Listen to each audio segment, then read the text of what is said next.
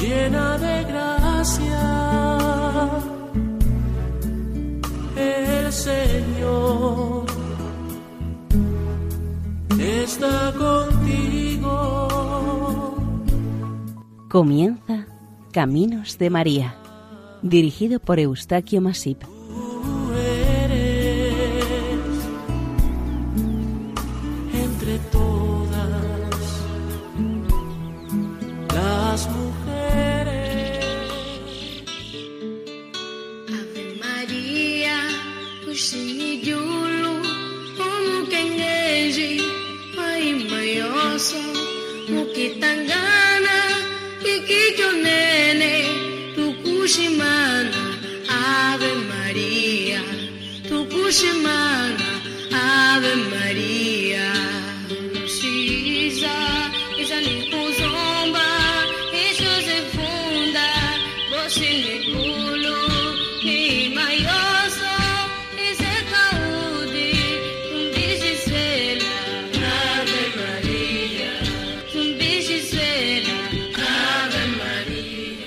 Bienvenidos al programa Caminos de María, realizado por el equipo de Radio María en Castellón, Nuestra Señora del Lledó.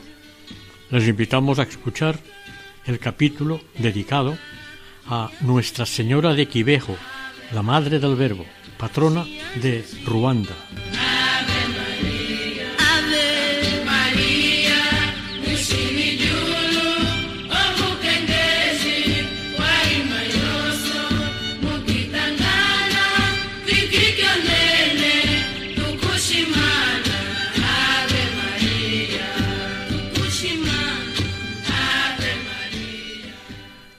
Al centro este de África, junto a la región de los Grandes Lagos, se encuentra un pequeño país muy pobre, habitado por algo más de doce millones de habitantes, con una de las rentas per cápita más bajas del mundo y extraordinariamente hermoso y selvático. Y posee una importante y rica fauna. Sus habitantes se dedican básicamente a la agricultura. Al estar ubicado el país en una zona ecuatorial, es abundante en agua y vegetación. Está rodeado de un entorno montañoso con abundantes lagos y ríos. Ruanda es conocida como Nieblas de África o el país de las mil colinas. Cerca del Congo hay una pequeña localidad muy conocida hoy en día. Se trata de Quibeo, Hace casi cuarenta años unos acontecimientos extraordinarios sucedieron en este lugar, en los que la Virgen María y el mismo nuestro Señor Jesucristo se les aparecieron en diversos momentos a siete jóvenes nativos. Desde entonces se inició una continua peregrinación hasta este lugar para venerar a la Santísima Virgen María de los Dolores, que a nivel internacional es conocida como Nuestra Señora de los Dolores de Quibeo y Madre del Verbo. Es tan importante por sus numerosos milagros y visitado por tantos fieles de toda África, incluso de otras religiones, que al santuario de esta vocación mariana se le está llamando el Lourdes de África. Cuando el visitante se acerca a Quibeo, una larga serie de carteles anuncian el lugar donde se produjeron las únicas apariciones marianas reconocidas por la Iglesia católica en África. Los más antiguos pobladores de Ruanda hace miles de años llegaron a estas tierras procedentes del oeste de la región. Eran y son de pequeño tamaño y muy laboriosos. Al establecerse en esta zona siguieron viviendo conservando sus costumbres y tradiciones. Eran cazadores y recolectores de los frutos y plantas que producía la selva, siempre cuidando y respetando el entorno natural. Poco antes del nacimiento de Cristo llegó procedente del este continental otro pueblo. Con su llegada ocupó gran parte de este territorio desplazando a los anteriores habitantes, a los que respetaron, pero guardando las debidas distancias. Aun así, Los dos grupos convivieron siempre en buena armonía.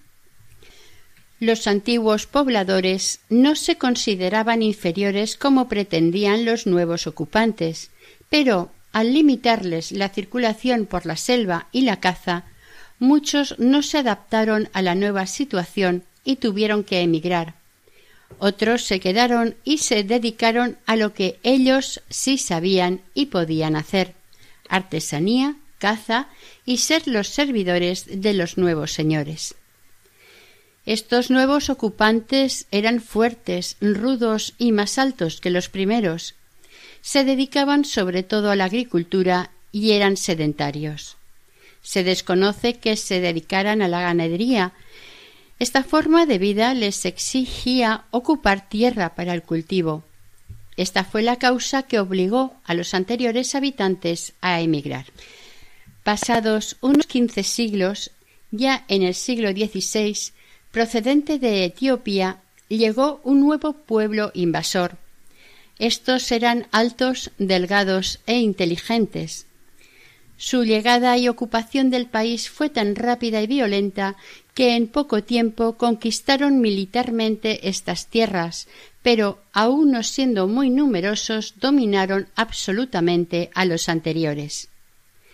Entonces, después de mil quinientos años, quienes se adueñaron de este territorio que ocupaban los hombres pequeños, pasaron a ser de dueños a esclavos y servidores de los nuevos ocupantes. Así, estos últimos cuatrocientos años, ellos han seguido mandando en Ruanda. Antes de la Primera Guerra Mundial, África era un continente grupal, sin otra nacionalidad más que la de Etiopía, a la que casi respetaron con su negus o emperador los países europeos. El resto de África se lo repartieron los principales países europeos en este momento. Fue un reparto unilateral e injusto. Estos países europeos, como potencias colonizadoras que eran, actuaron sin ningún respeto a las personas africanas, a sus tierras, a sus costumbres y se trazaron unas líneas sobre los mapas dividiendo toda forma de convivencia social sin ninguna consideración. No se respetaron ni lenguas, ni religiones, ni costumbres, ni tradiciones. Convirtieron África en un mosaico artificial cargado de resentimiento. Estas zonas africanas cercanas a la región de los grandes lagos cayeron primero en manos de Alemania, pero al perder ésta la guerra, los aliados se las asignaron a Bélgica y de esta forma pertenecieron a los belgas hasta que se iniciaron las independencias a mediados del siglo XX. Bélgica, como país colonial, controlaba las personas, la economía, la cultura, la educación y el dudoso bienestar de los africanos de sus colonias. Como los últimos ciento cincuenta años los últimos ocupantes de lo que es Ruanda fueron los mismos dirigentes, estos barrieron para ellos y poco les importaron los gravísimos problemas de emigración, esclavitud y tráfico de personas. Los grandes olvidados y marginados eran quienes primero estuvieron en este territorio. Los belgas tomaron parte a favor de unos o de otros según les convenía, y se fue creando una tensa situación entre las personas que poblaban y amaban su tierra, Ruanda. En 1959 se iniciaron una serie de conflictos entre ambos grupos dominantes. Mucha gente más afortunada pudo escapar de su tierra sin nada. Lo importante era salvar sus vidas, y acudían hacia países limítrofes. En Ruanda se fueron multiplicando las muertes violentas hasta alcanzar varios miles el número de víctimas. Las autoridades tuvieron que establecer dos zonas, una para cada uno de los grupos de gentes, pero las tensiones iban en aumento y la situación política era complicadísima e insostenible. En este clima tan tenso y doloroso fue cuando empezaron las apariciones de Nuestra Señora a siete jóvenes adolescentes. Tres eran alumnas de un colegio de religiosas y los otros cuatro vivían en el campo con sus familias dedicados a las labores del campo. Seis eran chicas y uno varón. Sus nombres eran Alfonsina, Natalia, María Clara, Valentina, Estefanía, Águeda, Vestina y Emanuel.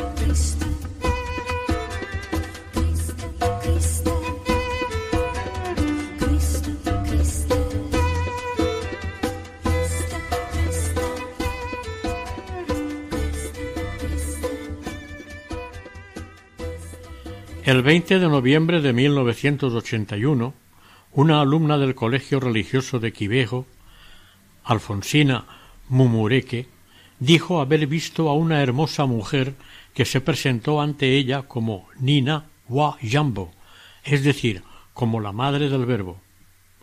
Otras dos jóvenes, María Clara y Natalia, también manifestaron que habían recibido mensajes de esa hermosa señora. Estos extraños hechos fueron sucediéndose irregularmente en el tiempo. El 28 de noviembre de 1981, pasado el mediodía, estando en el comedor del colegio Alfonsina, oyó una voz que la llamaba. Salió del comedor y en el pasillo vio una bellísima mujer que ella describió así. Tenía un vestido blanco, sin costuras, y en la cabeza un velo también blanco. No sabría definir el color de su piel, pero era de una belleza incomparable. Tenía las manos juntas a la altura del pecho, en actitud de oración. La Virgen les hablaba en su lengua nativa. Al aparecérsele la Virgen a la joven, la llamó diciéndole Hija mía. Alfonsina le preguntó ¿Quién eres? Ella le respondió Di Nina wa Jambo, es decir, yo soy la madre del verbo. Y siguió hablándole a la joven Vengo a tranquilizarte porque he escuchado tus oraciones. Quería que tus compañeras tuvieran fe porque no creen con suficiente fuerza. Al día siguiente, que era domingo, se repitió esta aparición, y así continuaron las apariciones en el comedor o en el patio del colegio. El profesorado y colegiales del centro educativo se mostró reacio a estas declaraciones de Alfonsina. En verdad nadie la creía. Las compañeras de clase decían que oían a Alfonsina hablar en varias lenguas que ellas no conocían. Había alguna gente que se burlaba y ridiculizaba a la joven vidente cuando la veían. Así transcurrían los días hasta que algunas compañeras manifestaron que también ellas habían tenido alguna aparición de Nuestra Señora. Curiosamente, ese mismo año se iniciaron las apariciones milagrosas de la Virgen de Medjugorje, y a nivel mundial se vivían las fuertes tensiones y un gran temor sobre una posible guerra nuclear entre el este y occidente. Este pequeño grupo de videntes estaba formado por las siguientes personas Alfonsina Mumureque. Esta chica había nacido en el pueblo ruandés de Sasa en 1965 y vivía con su madre, una mujer católica separada de su marido. Esta joven de dieciséis años era alumna del colegio religioso de las hermanas Beneviquira de Quivejo, y fueron frecuentes los diálogos entre ella y la Virgen durante varios años. Sus apariciones empezaron el 28 de noviembre de 1981.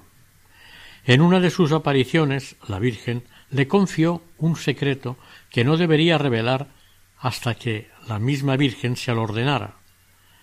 La última aparición a Alfonsina sucedió el 28 de noviembre de 1989, siete años después de la primera aparición.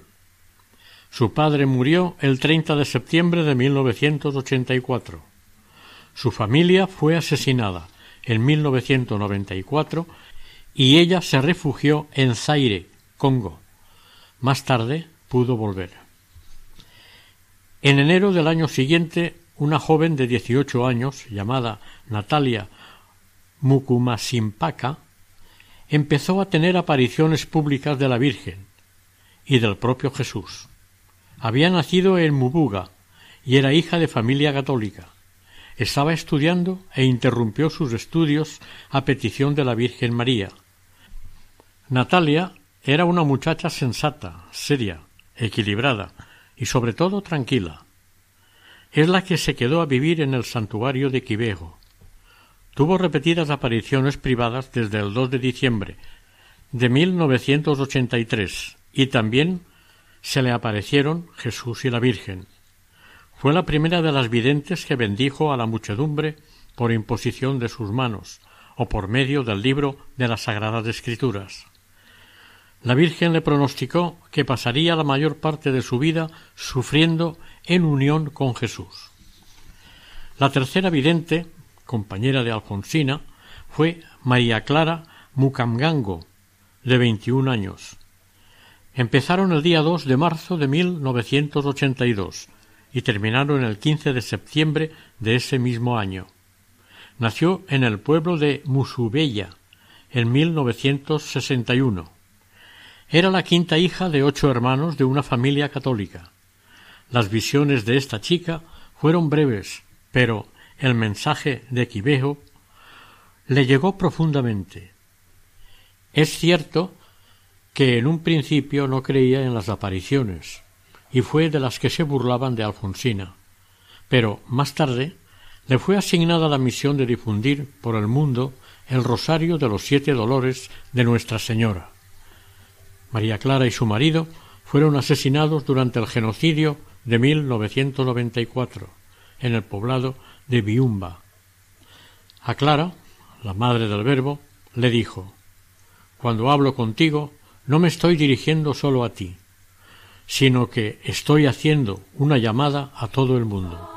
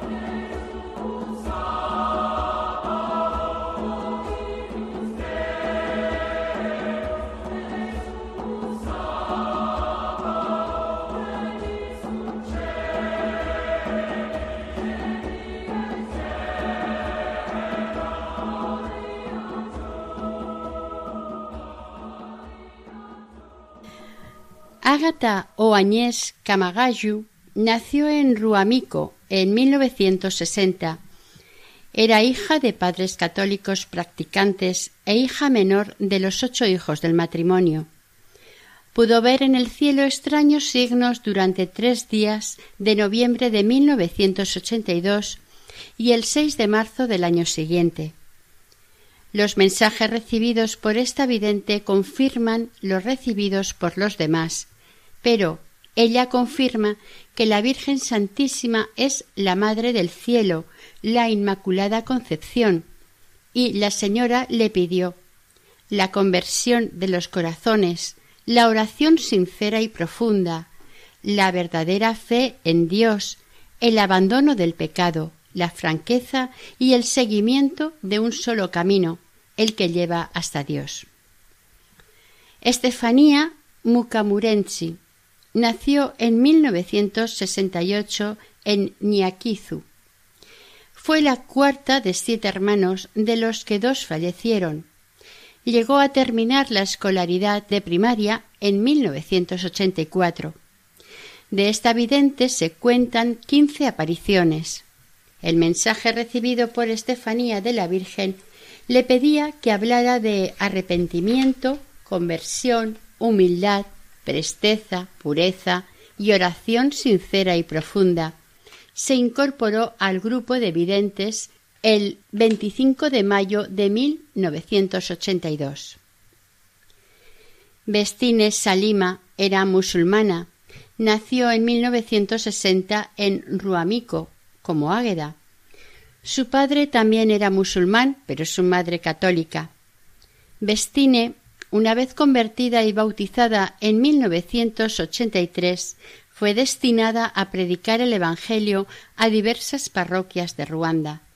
Tenía el don de la predicación y el de apóstol itinerante. Fue la primera en ver a Jesucristo el 13 de abril de 1982, quien se le presentó como el pastor de toda la tierra. Era capaz de hablar ante la gente durante horas y acudían a escucharla fervorosamente en sus discursos. Su coherencia seducía a las masas les hablaba de desapego de los bienes del mundo, les concienciaba de que somos viajeros de este mundo, de que se prepararan para el regreso de Jesús, de la humildad y de la presteza, de la sinceridad en la oración, de la aceptación de la cruz de cada día en unión con Jesús, de la continua lucha para alcanzar el cielo y del perdón de los pecados en el sacramento de la reconciliación. Su padre pidió el bautismo en 1983. La más joven de los videntes era Valentina Niramuquiza. Tenía solo nueve años, nació en 1972, era huérfana y vivió siempre en casa de parientes. Ella era hermana gemela de un hermano que murió en un accidente de tráfico se incorporó a las apariciones el 15 de agosto de 1982. Anualmente, al llegar la cuaresma, vive un largo ayuno de doce días, ni come ni bebe nada y no presenta ningún mal signo que afecte a su salud. Según se dice al final del ayuno, era visitada por Jesús.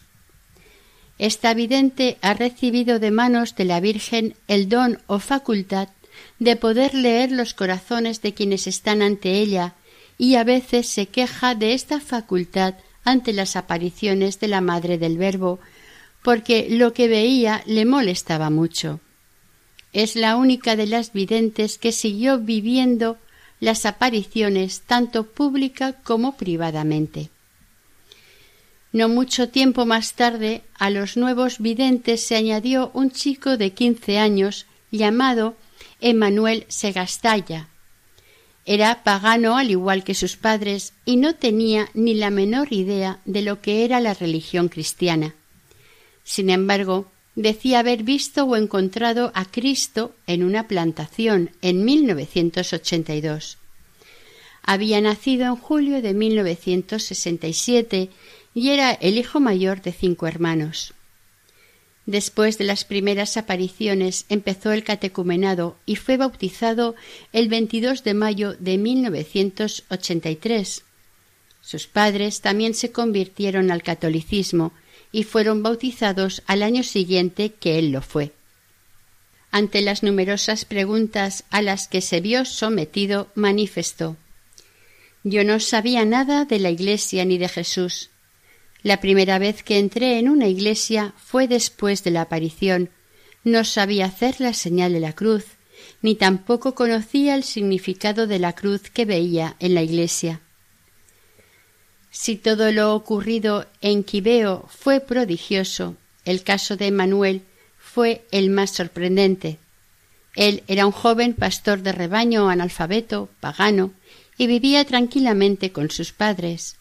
Comenzó a evangelizar y explicar a las gentes los dogmas de la Iglesia como si fuera un gran teólogo.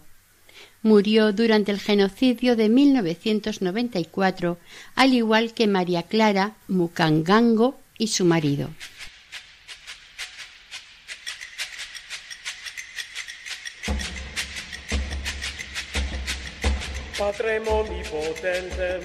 Actorem telietere, visibilium omnium et invisibilium.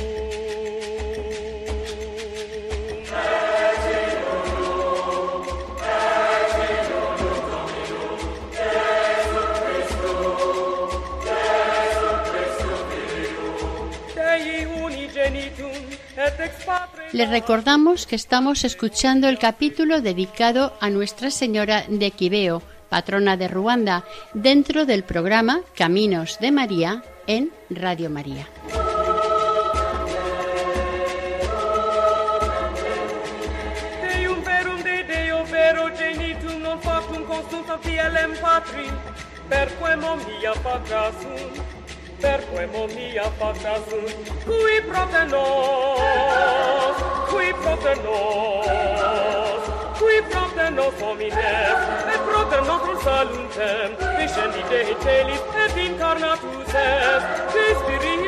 Sancto, ex Virgine, et.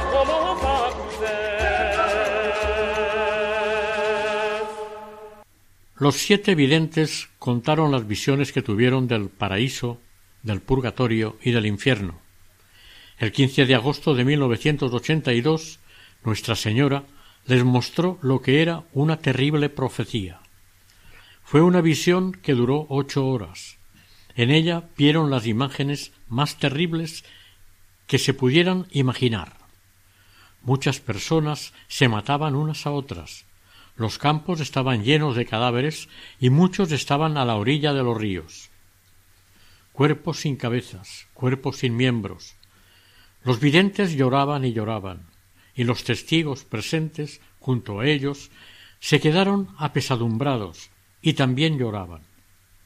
Una impresión inolvidable en la que el miedo, el temor, el horror y la tristeza les dejaron compungidos.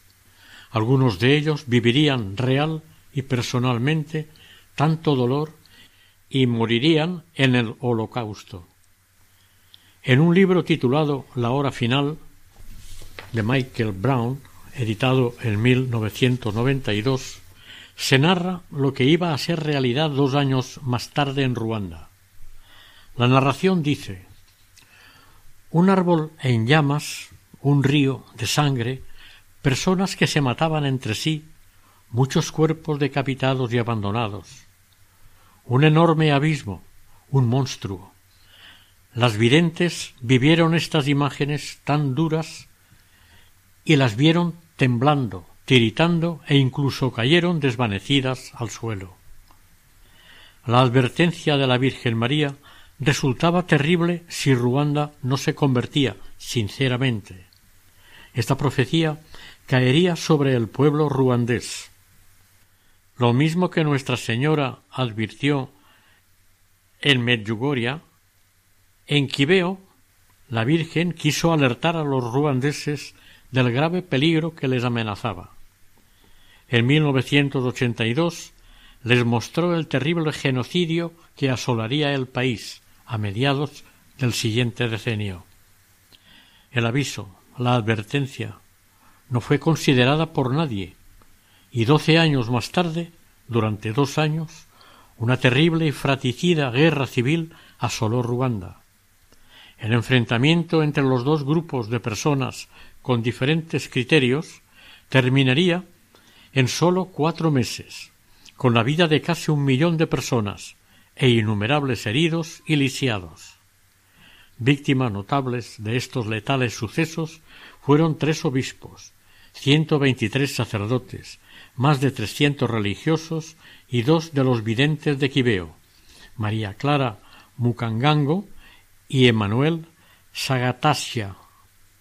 A decir de Alfonsina, la Virgen vino a Ruanda a advertir a sus habitantes y al mundo entero para la segunda venida de su Hijo. La vidente oyó decirle a Nuestra Señora El mundo está llegando a su fin. El regreso de Jesús está muy cercano. La Virgen viene a aconsejarnos para que nos preparemos en segunda venida de su Hijo. Por su parte, Emanuel también manifestó las preocupantes advertencias que le dijo la Virgen. No queda mucho tiempo para prepararse para ir al juicio final. Deben cambiar sus vidas, renunciar al pecado. Oren y prepárense para su propia muerte y para el fin de los tiempos. Deben prepararse mientras aún queda tiempo. Aquellos que hagan el bien irán al cielo. Si hacen el mal, se condenarán a sí mismos sin oportunidad de apelación alguna. No pierdan tiempo y empiecen ya mismo a orar y hacer el bien. No queda mucho tiempo y Jesús está volviendo. En otro momento, Jesús, nuestro Señor, también le dijo a Emanuel que mucha gente trata a su prójimo deshonestamente. El mundo está lleno de odio. Ustedes sabrán que mi segunda venida está cerca, cuando vean el estallido de guerras religiosas. Entonces sepan que yo estoy en camino. Y en otros comunicados a los videntes, en general, la Virgen les advierte Yo he venido a prepararle el camino a mi hijo, para vuestro bien, y ustedes están como distraídos y ausentes están concentrados en las cosas de este mundo, que son pasajeras. He visto a muchos de mis hijos perderse y he venido a mostrarles el camino verdadero. La Madre de Dios, la Madre del Verbo, siempre habla e insiste en sus apariciones en varios aspectos muy concretos. Exhorta en el sincero arrepentimiento y en la conversión total de los corazones y mentes. Arrepiéntanse, conviértanse cuando todavía está a tiempo. Acudan a la penitencia y a la reconciliación con el Señor y con los enemigos. Exige la renuncia absoluta a todo pecado. Nos invita a mediar ante Dios y la importancia del Santo Rosario regular y tradicional, pero además el Rosario de los Siete Dolores, que hoy está casi olvidado y que tanto gusta a Nuestra Señora. Este rosario no suplanta el Santo Rosario común. Pide la oración sincera, humilde y entregada, cargada de esperanza. Nos pide amar incondicionalmente a todos, incluso a los peores enemigos. Pide tener una fe viva, dispuesta, abierta, constante y enriquecedora. Advierte que la incredulidad, la falta de fe, llegará sin que se perciba. Esta inquietante frase se repite varias veces en las apariciones. Rezar sin parar y sin hipocresía. No se reza y mucha gente que reza no lo hace como es debido. Pide a los videntes rezar mucho y enseñar a rezar, y rezar por los que no rezan. Se lamenta de la idolatría imperante y de la insultante irreverencia, del materialismo y de la hipocresía, de la inmoralidad, de la disolución de costumbres y de la perversión sexual. La visión y diagnóstico del estado moral del mundo la aflige dolorosamente. El mundo está muy mal, el mundo corre a su pérdida, corre a caer en un precipicio. Se ha rebelado contra Dios, está inmerso en innumerables e incesantes desgracias, se cometen demasiados pecados y no hay ni amor ni paz. Los videntes, en alguna ocasión, quedaron sorprendidos al verla llorar. Una profunda tristeza embargaba a la Virgen por la incredulidad y la impenitencia del ser humano, por la complacencia de demasiadas personas en el mal, por la continua transgresión de los mandamientos de Dios.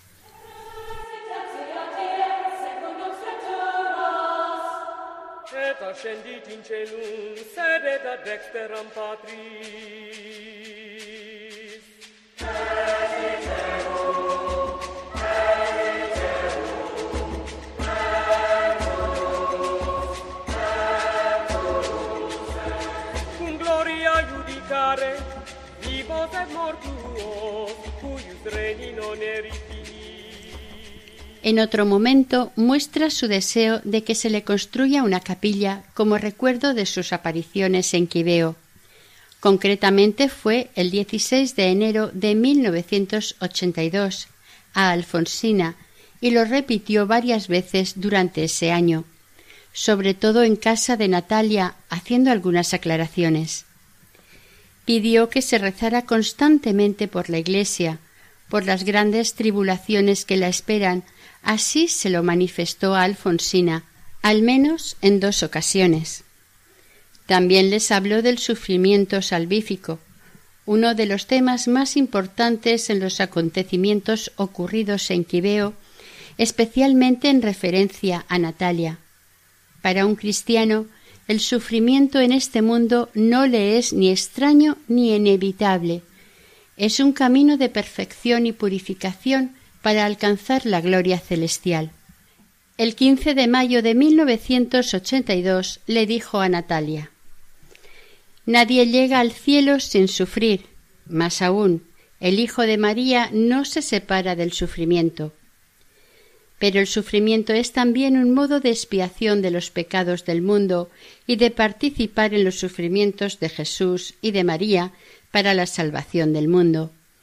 Los videntes fueron invitados a vivir este mensaje de un modo muy concreto, a aceptar el sufrimiento en la fe y en la alegría, a mortificarse y a renunciar a los placeres para la conversión del mundo. El obispo de Jingokoro aprobó la devoción pública asociada a las apariciones el 15 de agosto de 1988, día de la solemnidad de Nuestra Señora de la Asunción, y declaró su autenticidad el 29 de junio de 2001.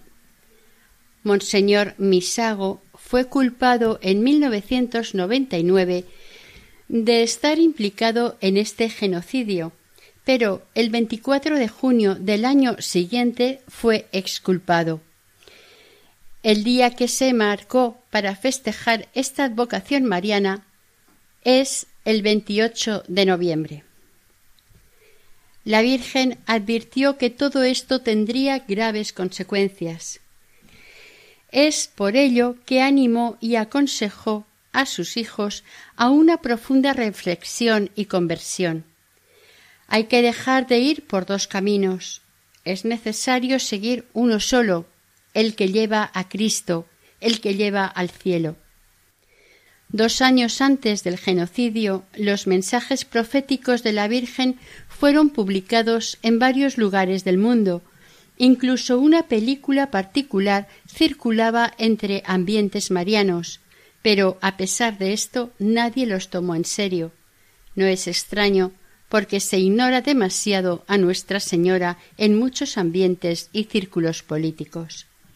La ONU y medios de comunicación internacionales todos fueron informados, pero todos se abstuvieron y callaron. En 1994, en Quibeo, se montó el mayor campo de refugiados del país. Tenía una capacidad para cien mil personas, y los violentos y desaprensivos se cebaban con la población. Murieron más de treinta mil personas. Muchos se refugiaron en la iglesia con la esperanza de que el lugar sería respetado. La mayoría de unos y de otros eran católicos, pero no fue así abrieron boquetes en las paredes y lanzaron granadas en su interior, asesinaron a todo ser viviente en el interior de la iglesia. Este primer horroroso genocidio quedó grabado en la mente de todos, sobre todo el brutal crimen de los terroristas que asesinaron a machetazos a docenas de niños en la escuela. Después del genocidio, Quibeo se convirtió en un vivo recordatorio del lugar de la cruz en la vida de todo cristiano y de la Iglesia católica. El 22 de abril de 1995, los soldados del ejército patriótico ugandés, que puso en el poder a Paul Kagame, abrieron fuego contra los miles de desplazados que intentaban alcanzar el campo de refugiados. Con esta operación decían que trataban de separar a la fuerza a los presuntos autores de crímenes de aquellos que eran inocentes. Los asesinos vencedores dieron una ínfima cantidad de víctimas causadas entre los desplazados. El río próximo se convirtió en un río de sangre. Con el tiempo, las investigaciones y las evidentes desapariciones de personas se calcula en varios miles de estas, las que perdieron sus vidas en estos espantosos conflictos. Esta es una historia sin terminar, incompleta y partidista a todas luces, que nadie asume ni asumirá. El miedo, el silencio, la represión y el tiempo han dejado que solamente se permita rezar a los familiares por las víctimas propias, que no dejan de ser, mal que les pese a algunos, los hijos de una patria egoísta, infame e injusta. En el lugar de las apariciones se edificó un santuario dedicado a Nuestra Señora de los Siete Dolores, pero que es más conocido como Santuario de Nuestra Señora de Quibeo.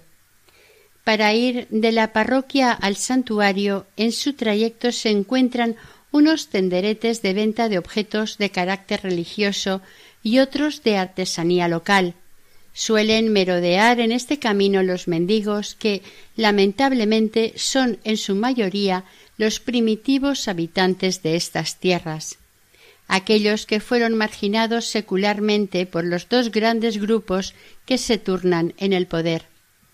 En este momento el santuario de Quibeo es el futuro para los más marginados y despreciados. El conjunto de edificaciones que forman el entorno del santuario abarcan el propio santuario de Nuestra Señora de Quibeo y la iglesia de Nuestra Señora de los Dolores.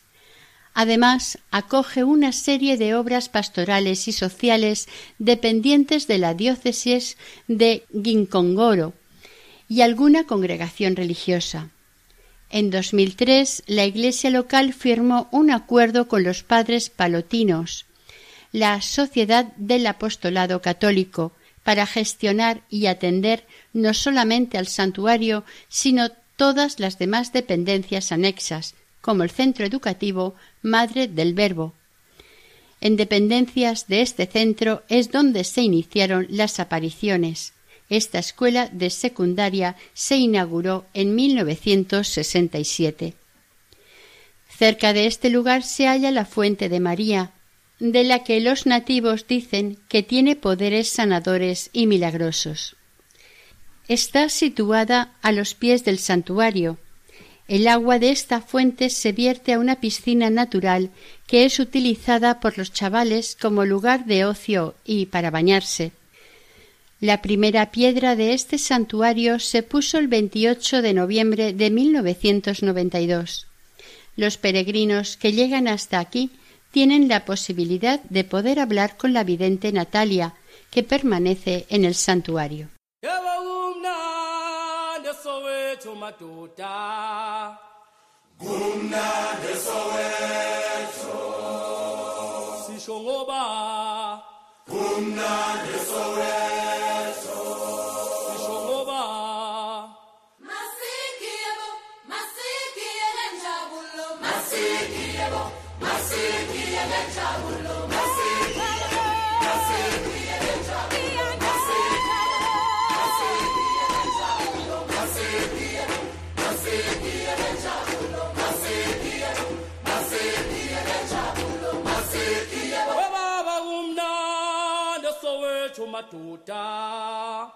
El obispo de Butare, Monseñor Juan Bautista Gajamañi, el 15 de agosto de 1988 aprobó la devoción pública mediante la dedicación del santuario de Quivejo a Nuestra Señora de los Dolores. La Santa Sede, en junio de 2001, aprobó esta devoción y la dedicación del santuario a esta advocación. La declaración vaticana sobre estas apariciones por la sala de prensa de la Santa Sede el día 29 de junio. El obispo de Gicongoro, Monseñor Agustín Misago, declaró Sí, la Santísima Virgen María se ha aparecido en Quivejo el 28 de noviembre de 1981 y en los meses siguientes. Hay más razones para creerlo que para negarlo. De las más de cuatrocientas apariciones registradas en el siglo XX, solamente son reconocidas por la Iglesia una decena. Estas apariciones de Ruanda, desde el primer momento, produjeron gran cantidad de conversiones entre el pueblo llano. En consecuencia, surgieron los grupos de oración, las masivas peregrinaciones, los numerosos casos de curación y algunos sucesos o fenómenos sobrenaturales. El obispo de la diócesis, al año siguiente de la primera aparición, nombró una comisión médica y otra teológica, con el fin de estudiar y verificar todo lo relativo a esta advocación y sucesos acontecidos. Estas dos comisiones reconocieron la veracidad y el carácter sobrenatural de los hechos ocurridos en Quivejo. Los estudios y las comprobaciones de los hechos requirieron un intenso y profundo estudio, pero la evidencia de las apariciones públicas y la cantidad de testigos que se presentaron a declarar lograron que las comisiones de investigación admitieran toda la información y los documentos recogidos se enviaron al Vaticano. La respuesta de la Santa Sede no tardó en darse los documentos fueron admitidos y se declaró que las visiones y mensajes de la Santísima Virgen a tres de las videntes, Alfonsina de dieciséis años, Natalia de diecisiete años y María Clara de veintiún años, eran auténticos. El santuario de Quiveo, de Nuestra Señora de los Dolores de Ruanda, ha llegado a convertirse en un centro de espiritualidad y devoción mariana de primera magnitud, al que acuden peregrinos procedentes de gran parte de África e incluso últimamente del resto del mundo. A raíz de la obra representada en Nueva York, protagonizada por la periodista y actriz Katori Hall, de los hechos ocurridos en Quivejo. Un importante testimonio de los sucesos de Quivejo es el que da la ruandesa Inmaculada Ilibagiza. Salvó su vida escondida en un baño durante noventa y un días. Su único apoyo y consuelo fue el rosario. Ella cuenta que es el que le salvó la vida. La familia había sido asesinada en el genocidio. Un hermano suyo escapó de la muerte segura por encontrarse fuera del país en ese tiempo. Dice Inmaculada que la madre del Verbo la buscaba y siempre que la necesitaba o invocaba acudía a su auxilio. Desde pequeña siempre había sido muy devota de la Virgen y aprendió a quererla y venerarla desde el seno familiar.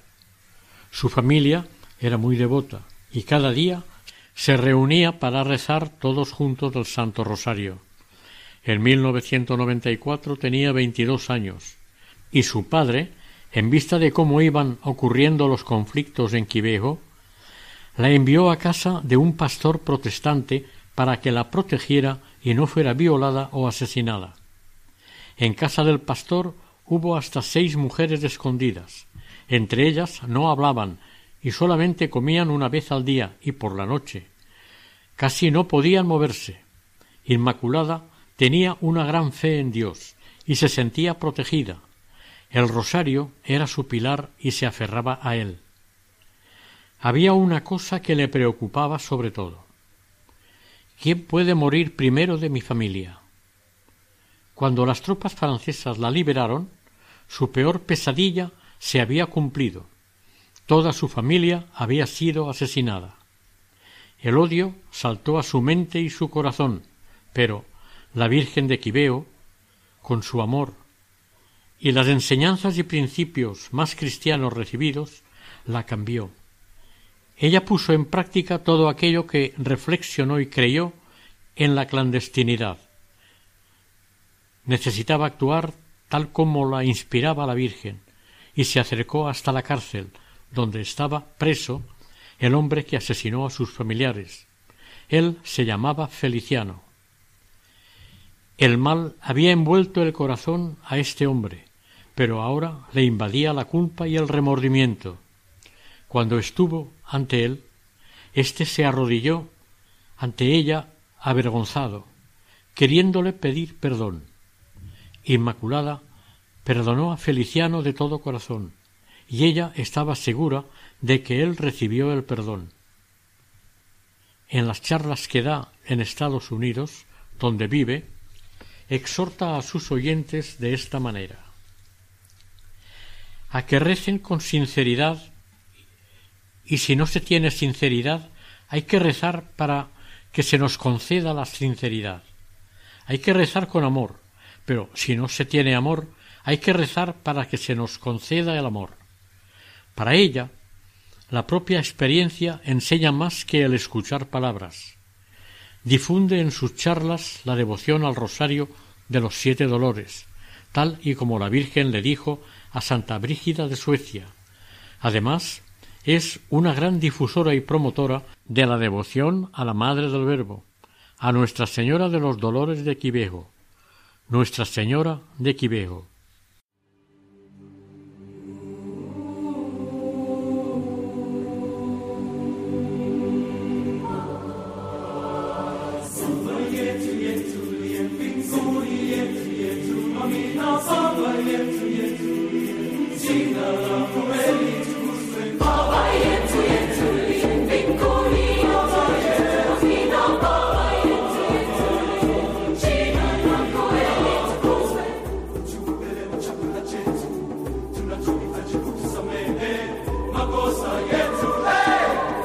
Oración. Madre del Verbo, Señora de Quibeo, intercesora ante el Padre de los dolores de tus hijos. Sé la abogada de un pueblo sin rumbo, que sufre por su ignorancia, ingratitud y alejamiento de la palabra de tu amantísimo Hijo, nuestro Señor Jesucristo, que, junto con el Padre y el Espíritu Santo, viven y reinan sobre todo el mundo por los siglos de los siglos, así sea.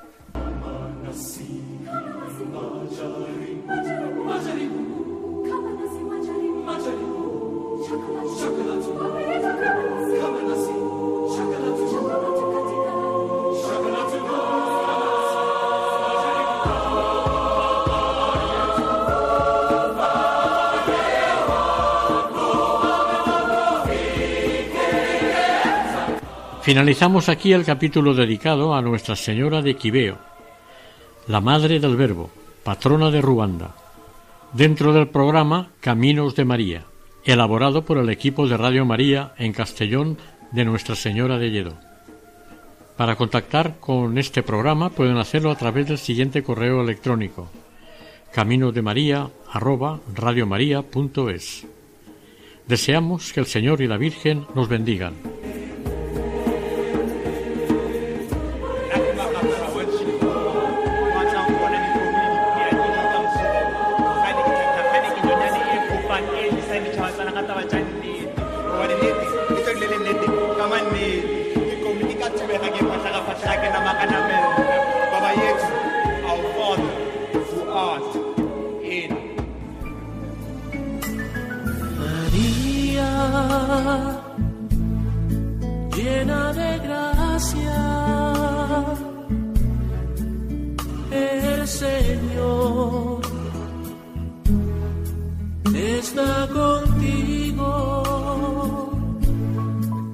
Escuchado en Radio María Caminos de María, dirigido por Eustaquio Masip.